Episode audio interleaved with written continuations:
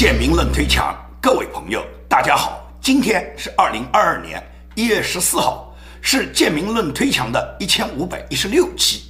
那么今天的节目谈什么呢？今天的节目跟大家谈呢，主要谈是昨天最高法院啊正式驳回了拜登政府的有关疫苗检测的强行推定规则，也就是大法院呢最终通过大法官举手表决，以六比三的这个裁决决定，正式驳回了拜登的行政令。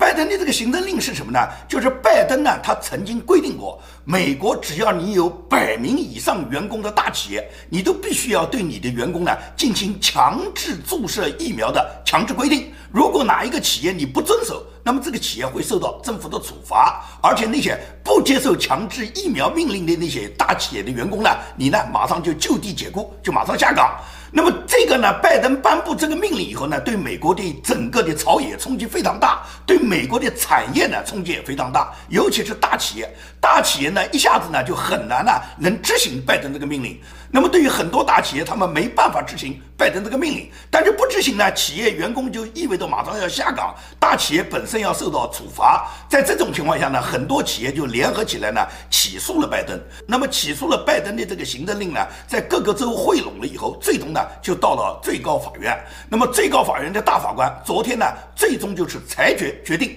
就是驳回了拜登这个行政令。拜登没有权利对美国大企业要求大企业必须强制注射。疫苗要求，那么对于疫苗注射是采取嘛自愿的原则？你愿意注射就注射，不愿意注射就拉倒，不可以强制，更不可以以这个理由解雇任何一个员工。那么这件事对美国的朝野呢影响非常大，对美国的大企业，尤其是制造业呢影响非常大。那么为什么这么去说呢？大家知道，美国呢是一个非常强大的一个国家。这个国家呢不光是它的经济强大、国防强大、科技强大，它的制造业曾经也是非常强大的。但是呢，这个强大的美国呢，它在最近的二十年呢发生了巨大的变化，也就是本来这个民主党它的基本盘就是拥护它的选民，这个选民的基本盘在哪里呢？基本上是美国的蓝领工人，因为呢，美国民主党多年来就是强调什么？强调的工会，强调的学生会，强调的工人的权利，强调着蓝领工人你们团结起来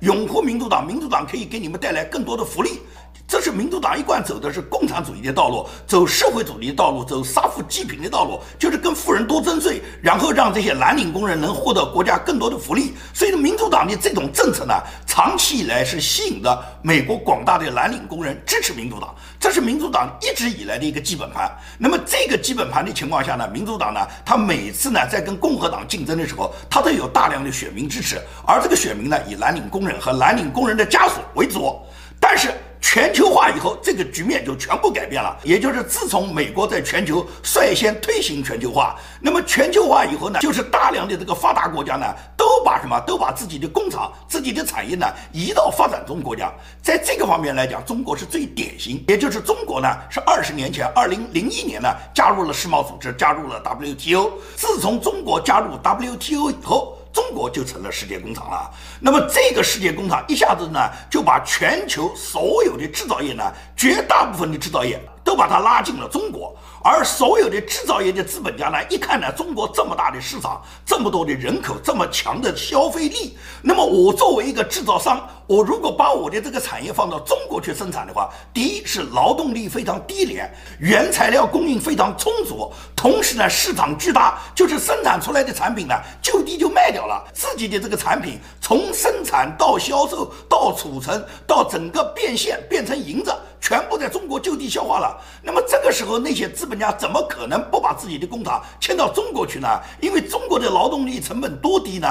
美国也好，西方发达国家也好，它所有的产品，它这个产品里面人工的成本啊，要至少占到百分之五十以上，甚至是达到百分之六十、百分之七十。我们以一个箱包为例，也就是你生产一个旅行箱，这个旅行箱如果是生产出来是一百美元，那么美国付给这个生产这个旅行箱里面的人工成本至少是五十美元，甚至是六十美元、七十美元。而中国要生产这么一个箱包，一模一样的，就是美国的品牌在中国生产，在中国生产。从流水线上下来以后，这一个箱包它的这个人工成本能付到这个箱包的这个制造价格的百分之十都不到，甚至只有百分之三到百分之五。那你想想看，美国资本家要省多大的这个人工成本，要赚多少更多的利润啊？尤其是这些所谓合资品牌，在中国卖的价格甚至比美国还贵啊，也就是利润可以得到更高，价格可以标得更高，而劳动力的成本支出的更少。在这种情况下，你觉得外国资本家能不把自己的产品送到中国去吗？所以说，二十年的这个全球化下来，美国就变成了空心化，美国的制造业就基本全部崩溃了，以至于到了二零二零年，武汉。疫情在美国肆虐之时，美国是拿不出一支青霉素的。美国没有这样的医药厂啊，一支青霉素都生产不出来的。美国所有的口罩啦、防护服啦、医用手套啦、呼吸机啦，这些所有跟疫情期间抢救病人所必须的各种医药产品，全部依赖于中国啊，全部依赖于中国生产和中国向美国出口。在这种情况下，美国的制造业几乎就是通过全球化全部崩溃了嘛？那崩溃的结果什么？崩溃的结果就是蓝领们全下岗了哇！大量的蓝领工人没有班上了哇！美国的资本家把工厂全部放到中国以后，它本身的这个企业在美国，它就变成是一个办公楼，就是一个集团办公中心。这个集团办公中心里面根本就没有蓝领工人了，他们不需要有生产厂家嘛？生产厂商全部放到中国去，流水线全部拖到中国去，美国。这个大本营就是公司的总部，只要设立一个办公中心，这个办公中心里面的人按照美国的产品要求，他们最多是做研发、做设计，然后把这个设计图、把产品图纸发到中国的工厂去，中国的工厂按照图纸就去生产了。所以说呢，美国的这些研发中心、美国的这些办公中心根本也没有蓝领工人，全部是白领了。在这种情况下，美国的蓝领都失业了，那么蓝领们怎么可能还去支持民主党呢？所以说，这些蓝领工人过去是民主党的基本盘的人，这些人都愿意去支持共和党了，支持川普的美国优先了嘛？因为美国优先，他们才有上岗的机会嘛。这是指原来民主党他失去的蓝领工人的基本盘的一部分。那么白领呢，就是大企业的这些白领啊，大企业的白领，他们本身的竞争就非常激烈了。因为整个公司虽然很庞大，但是公司的所有的生产基地以及生产产品销售和这个产品产供销一条龙的所有的服务人员，基本都放在中国。而美国的大本营里面，除了一些研发人员，除了一些科研人员，办公室的行政事务人员，几乎没有别人。而这些人，他们都面临着面临着激烈的竞争。也就是说，如果是这些人，如果他们不打疫苗，就要被开除。下岗，但是打了疫苗的话，就有可能产生疫苗之外的风险。所以说呢，当拜登这个强制令规定美国百人以上的企业必须要打疫苗的时候呢，受到美国大量的大企业的白领人员对拜登这个行政令的抵抗。我讲的这个白领，区别于我们通常理解的那些写字楼里面的那些白领。也就是说，我们一讲那个白领呢，大部分都是高校的教师啊，那些金融行业的从业者啊，那些 IT 行业从事高科技工种的研发的研发人员啊，包括那些码农啊，我们很多人都把白领呢认为是这一类人。其实呢，对于这些生产型的大企业，对于这些生产制造业公司里面的这些主要管理人员，这些白领呢，他们的这个危机感是最强的，因为这些人他们面临的极大的竞争，同时呢，因为他们的工厂全部是在中国，他们本地并没有工厂，并不具备产供销的功能。他们所有的人都是研发人员，或者是办公室行政事务人员，这些人被淘汰的机会是非常大的。因此来讲，当这个强制令下来之后，这些员工对于他们来讲的压力是非常大的。所以说，很多呢，美国的这些白领，尤其是制造业。办公中心的这些白领都抵抗拜登的这个行政令，原因就是什么？这些人是希望美国优先的，因为美国优先，他们才能优先的保住自己的饭碗。而美国优先，毫无疑问来讲，就会支持川普的政策，不会支持你拜登的政策。拜登是号召全球化嘛？全球化，美国就没有优先嘛？最终就是美国的所有先进生产的制造技术全部拿到中国去了嘛？全部拿到中国去呢？美国围绕着这些制造产业的这些人员，他们无论是办公室人员还是普通的蓝领技术工人。不都要下岗吗？所以说呢，在整个美国的制造业，它基本上来讲都是一边倒的支持嘛，支持美国优先，也不会支持你拜登的政策。因此，大企业反抗拜登的这种呼声非常高，尤其什么？尤其像航空业，航空业就爆发了多个航空公司那些机长啊，就是飞行员啊，空乘服务人员啊，他们集体罢工，集体抵抗拜登的行政令嘛，不愿意去强制打这个疫苗嘛，因为这个疫苗它的这个风险性大家都知道，根本没有办法去预估它未来的风险，那只能是采取自愿的原则，就是你愿意打你就去打，但是呢，你不可以强制。而这个强制令又是拜登他颁布的，规定百人以上的企业就必须执行了。所以说呢，最终呢，就是当这个企业把这个官司打到最高法院的时候，大法官们呢以六比三的这个裁决决定了什么？决定取消拜登的这个行政令。当然了，另外一个行政令就是要求医护人员必须接种的强制规定的这条法令呢，最终是通过了。也就是三个自由派的大法官，他们肯定是支持拜登的，因为他们跟拜登都是一个党嘛，都是自由党、民主党嘛。而两个保守党的大法官呢，叛变了，一个就是罗伯茨。罗伯茨大家都知道，关键的时候他基本上都是站在民主党一边，表面上他讲起来是共和党的大法官，实际上绝大部分的决策投票他都是跟自由派、跟民主党站在一起的。那么。罗伯茨倒戈，还有五个保守派的大法官呢。但是保守派大法官里面那个最爱哭鼻子的那个卡瓦诺，卡瓦诺这次也反水，也倒戈到自由派，支持了嘛？支持了医护人员必须接种的强制规定。这样的话呢，在昨天最高法院通过的这两条法令，一个是对于百人以上的大企业必须接种的这个强制规定呢，把它取消了。但是对医护人员必须强制接种的这个规定呢，让他执行了。现在呢，就是最高法院的大法官通过他们自己裁定呢，做出了这两个法定的决定。那么这两个决定在美国一生效以后，所有的医护人员你必须无条件去打疫苗了。如果你不去，你很可能就下岗了。而大企业就是根本不需要遵守拜登的这个行政令。这样呢，这个大法官的这个裁决呢，对美国的影响很大。就是至少大法官们守住了这个法律的底线，守住了政府不可以强制人们要求他们去做他们并不自愿要做的事。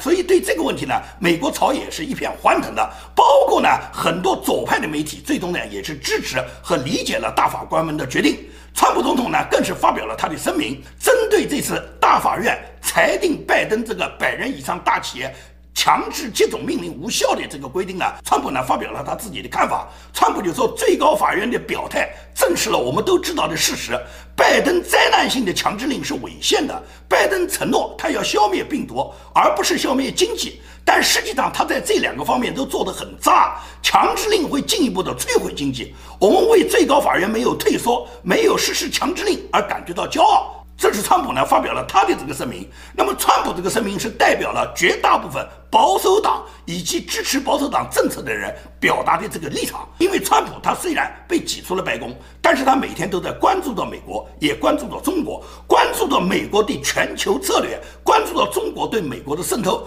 关注到中美关系给美国未来带来的各种阴影。所以说，川普呢对拜登推行的各种法令，对最高法院最终的裁决呢，川普是非常关心的。川普之所以非常关心，都来自于川普对中国的态度一个根本的转变。那么，川普对中国的态度究竟是怎么转变的呢？美国前白宫国家安全顾问、退役的陆军三星上将叫麦克马斯特，他呢最近呢就刚刚写了一本书，他这本书的书名叫《全球战场》。这个全球战场的这本书里面，就明确地告知了大家，川普从最初对中国抱有很多侥幸，对中国还有很多好感，以及认为中国他自己可以改造的这种天真的想法，转变成坚定的要粉碎中共的阴谋，转变成一个坚定的要跟中国打贸易战，要铲除中共的势力。川普这个转变过程，通过这个退役陆军三星上将麦克马斯特的书，我们看得清清楚楚。麦克马斯特他在他自己的这本《全球战场》的这本书，详细的写到了川普总统对中国的这个立场转变的过程。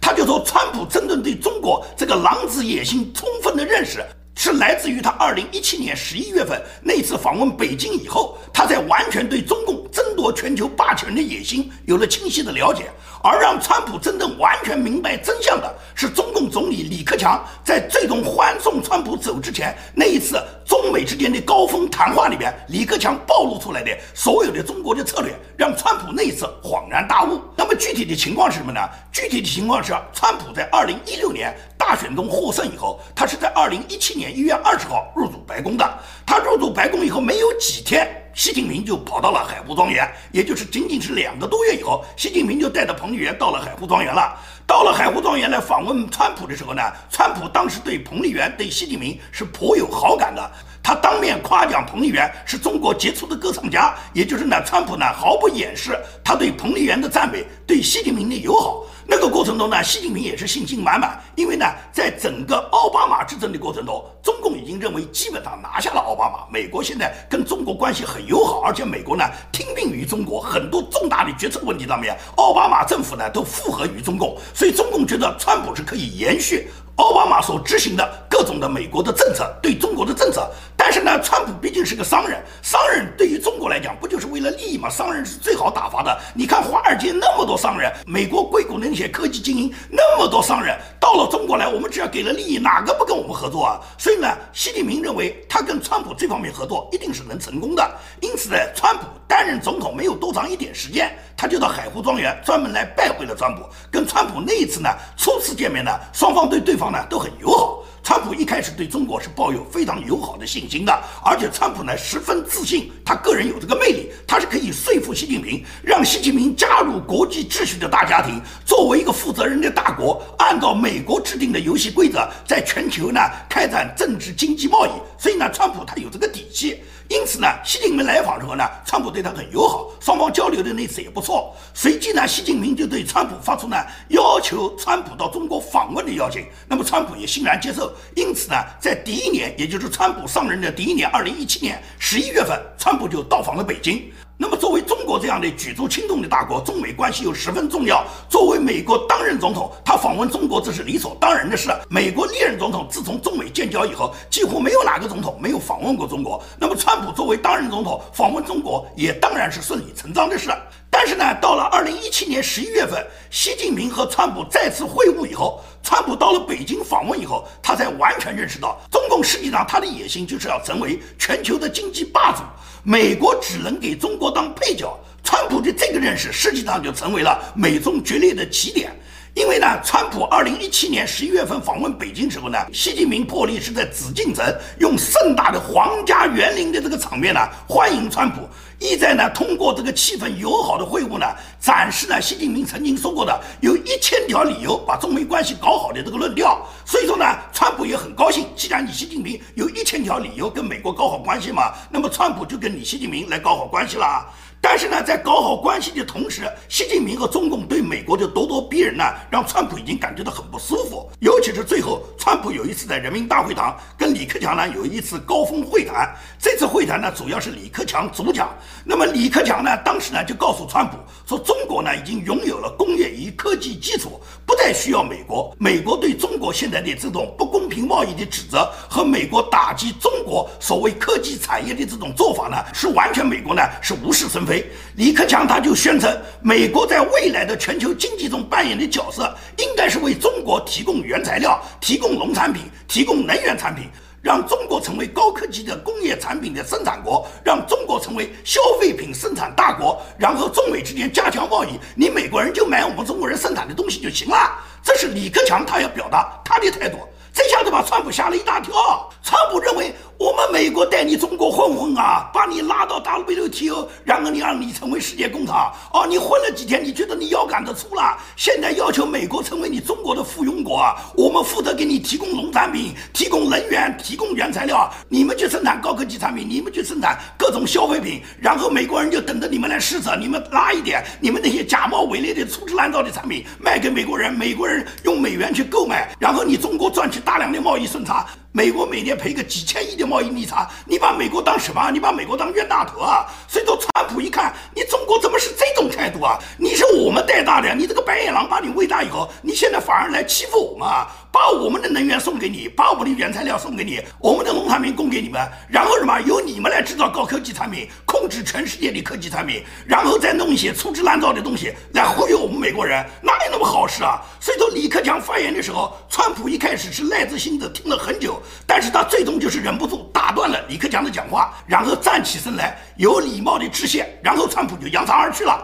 川普的这个动作是他的习惯性动作。大家记不记得后来跟三胖在越南河内的川普跟他的第二次见面的时候，当时也是三胖在那个喋喋不休谈的时候，川普一言不合，川普起身道谢，然后扬长而去，立马结束谈判。川普不会跟你浪费一分钟的，把个三胖看呆了。李克强那次也是这样。川普打断他的话以后，然后向他致歉，川普就走了，不跟你李克强谈一句。川普哪能够忍受得住你中国对美国的霸权啊？也就是通过这次访问，川普心里面已经完全明白，中共的野心已经根本不把美国放在眼里面。中国推广的经济和金融模式，在印太地区，尤其在全球，已经达到称霸的想法。在不断的夸耀中国国力的同时，他积极推销中国的经济模式。中国不但在全球扩张，在全球推销它的经济模式，而且中国还很霸道的要求中国附近的邻国都要跟着中共走。所以说呢，对于李克强也好，习近平也好，以及中共所表现出来的这种咄咄逼人的称霸全球的野心，习近平要建立什么人类命运共同体，搞的什么“一带一路”，川普是嗤之以鼻。因此，川普在临离开北京之前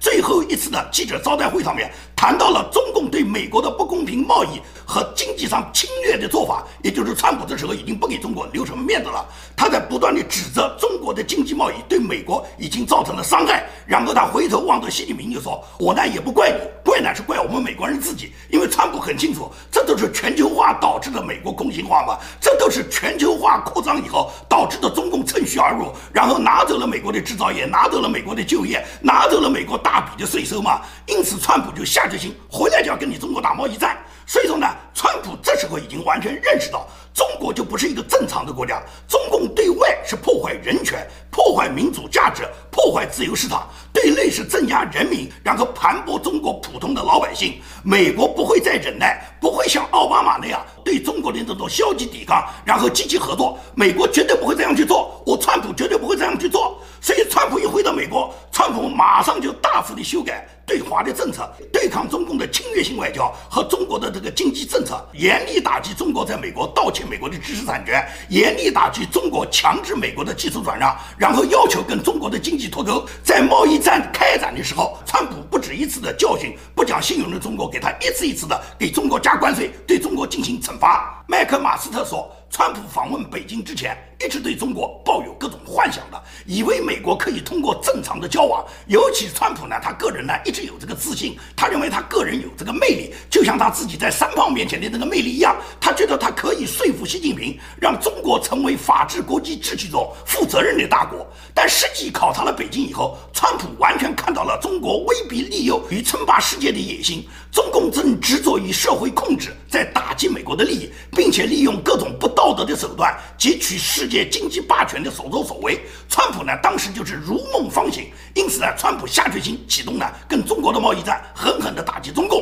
这以后就是我们所看到的，自从贸易战之后呢，川普对中国打击呢就是一步一个脚印，每一次打击呢都逐步的深入，包括呢，川普决定撤销中国驻休斯顿的总领事馆。包括抓捕唐娟等一批中共共军的军官，包括打击华为、打击中兴，包括抓捕华为的这个 CFO 孟晚舟，也就是川普，他采取了一系列的打击中共的各种策略，并且明确规定，就是共产党员不得入境美国，对共产党员和中国的贪官在美国大量的资产，对他们进行调查，这都是川普行之有效的对中共的打击啊！所以中共相当的恼火，相当的难过啊！尤其是中共这些高官和他们的这些子女藏在美国的。资产直接受到川普打击的威胁啊，所以中共想方设法要把川普呢挤出白宫，这就是跟民主党合作了哇。因此呢，在跟民主党合作以后，他们终于实现了他们的目标，把川普呢挤出了白宫。那么川普挤出白宫还不够啊，因此什么，就不断的通过各这种策反的手段，希望民主党最好永久弹劾川普，让川普从此不能再从政。但是呢，这个阴谋呢没有得逞，也就是呢，虽然民主党搞了两次弹劾川普，最终弹劾都没有成功，想把川普永远挤出政坛的这个阴谋呢没有得逞，没有得逞怎么办呢？就是在美国内部。没有办法去打击川普了，就通过外部的邪恶势力嘛，通过恐怖主义分子嘛，也就是中共现在就跟伊朗合作嘛。伊朗就在最近，就是今年元旦，他呢专门发布呢大幅度的这个纪念被川普曾经斩首的苏莱曼尼，纪念苏莱曼尼被斩首的同时呢，他们就扬言要报复川普，他们把所有伊朗的国仇家恨呢全部加到川普一个人头上，也就是只针对川普，他们既不针对奥巴马，也不针对拜登啊，就是要打击你川普。那么怎么打击呢？最近，伊朗这个最高的伊斯兰的这个教主，这个最高宗教领导人叫哈梅内伊。哈梅内伊在伊朗官方网网站上面，他专门发布了一段动画的仿真视频。这个仿真视频呢，就专门描述了川普总统在海湖庄园